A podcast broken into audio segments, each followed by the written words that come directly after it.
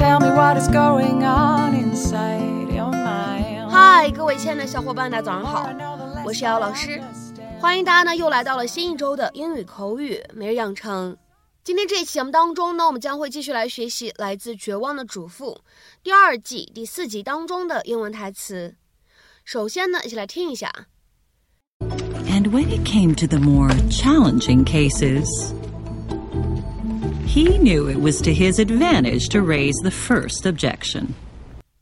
And when it came to the more challenging cases, he knew it was to his advantage to raise the first objection. 倘若碰到了比较棘手的案子，他知道自己如果一开始就假装拒绝，会使自己占据上风。And when it came to the more challenging cases, he knew it was to his advantage to raise the first objection. And when it came to the more challenging cases, he knew it was to his advantage to raise the first objection. 那么在这样的一段英文台词当中呢，我们需要注意哪些发音技巧呢？首先呢，第一处，当 and 和 when 我们放在一起呢，会有一个类似于不完全爆破的处理。那么这个时候呢，我们可以读成 and when，and when。然后呢，再来看一下第二处发音技巧，when it came。这样的三个单词呢，我们说前两者呢可以自然的连读一下。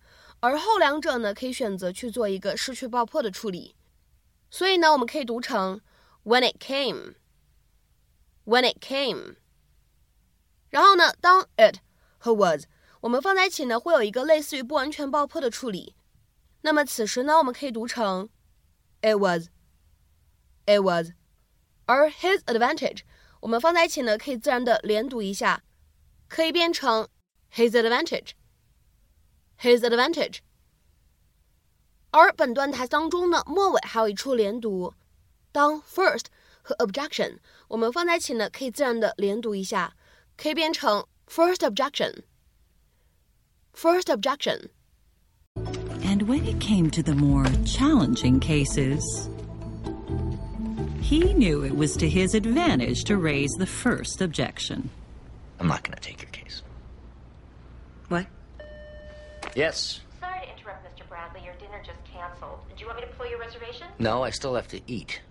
I'm sorry, where were we? You were about to turn me down, and then you reconsidered once you realized I was going to throw a ton of money at you, which I am. Ah. It's not about the money for me anymore, Mrs. Solis. The fact is, if I don't feel passionately about a client, if I don't feel that fire in my belly, I don't bring my A game to court. And from what I've read, it'll take my A game to save your husband. It's about the gay bashing thing. He's innocent. He went berserk and attacked a man in court. Yeah, but that was a jealousy thing. The man that my husband was trying to kill in court is not the least bit gay. Trust me. 今天节目当中呢，我们来学习一下这样一个短语，叫做 raise objection。这个短语什么样的意思呢？To mention an objection about someone or something，就某个人或者某件事情提出反对意见。那么下面呢，我们来看一下这样的几个例子。第一个，Her parents raised an objection to the wedding because of her fiance's reputation。因为他未婚夫名声不好，他的父母亲对他们俩结婚持反对意见。Her parents raised an objection to the wedding because of her fiance's reputation。下面呢，我们来看一下第二个例子。We won't raise any objections so long as it's understood that your firm will be covering all the applicable fees. 只要你们公司理所应当的支付所有的相应费用， 我们是没什么意见。We won't raise any objections so long as it's understood that your firm will be covering all the applicable fees. 下面呢，我们来看一下倒数第三个例子。He had been consulted and had raised no objections. 事先征求过他的意见，他并没有反对。He had been consulted and had raised no objections. 下面呢，我们来看一下倒数第二个例子。 I hope your family won't raise an objection to my staying for dinner. 我希望我留下来吃晚饭，你们家人不会有意见。I hope your family won't raise an objection to my staying for dinner. 那么下面呢，我们再来看一下最后这样一个例子：I'm certain no one will raise an objection. We're delighted to have you. 我们都很希望你来，我确信没人会有意见。I'm certain no one will raise an objection. We're delighted to have you. 那么接下来，请各位同学尝试翻译以下句子，并留言在文章的留言区。有几个人反对这项提议？